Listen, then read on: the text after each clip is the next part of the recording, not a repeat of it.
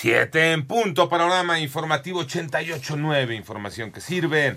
Yo soy Alejandro Villalbazo en el Twitter y en TikTok, arroba Villalbazo. 13 es jueves 2 de febrero, Iñaki Manero. Autoridades de Jalisco reportaron la captura del presunto feminicida de dos mujeres, Martín Beltrán.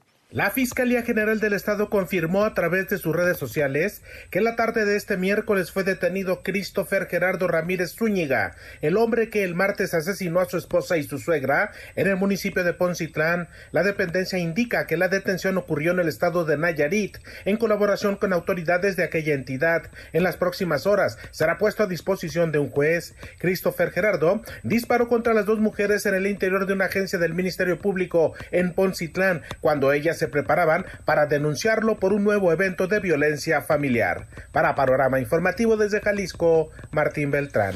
En el panorama nacional, elementos de la policía de Ciudad de México detuvieron en distintos hechos a dos sujetos que estarían relacionados con el feminicidio luego de la localización del cuerpo de la víctima en un tiradero de basura de la alcaldía Venustiano Carranza.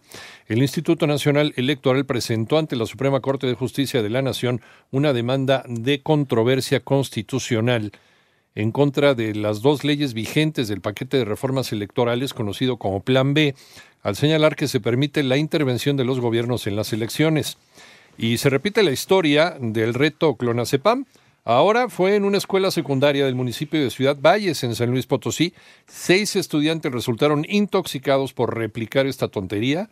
Este reto que se hizo viral en TikTok, autoridades estatales ya están investigando.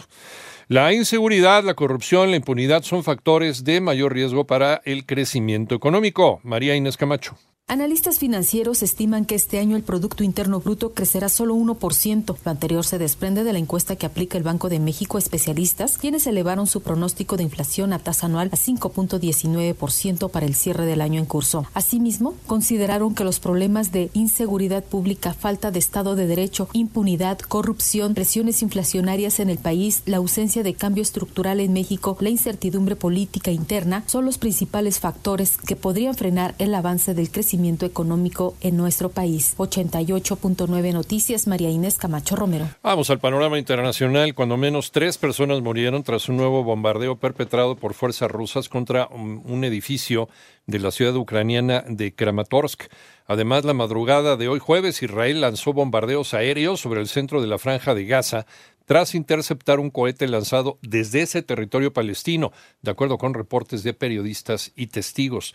Y Dina Boluarte, la presidenta de Perú, envió al Congreso un proyecto de ley con el que busca un adelanto electoral en 2023, luego de que los diputados rechazaron una iniciativa para celebrar comicios en diciembre.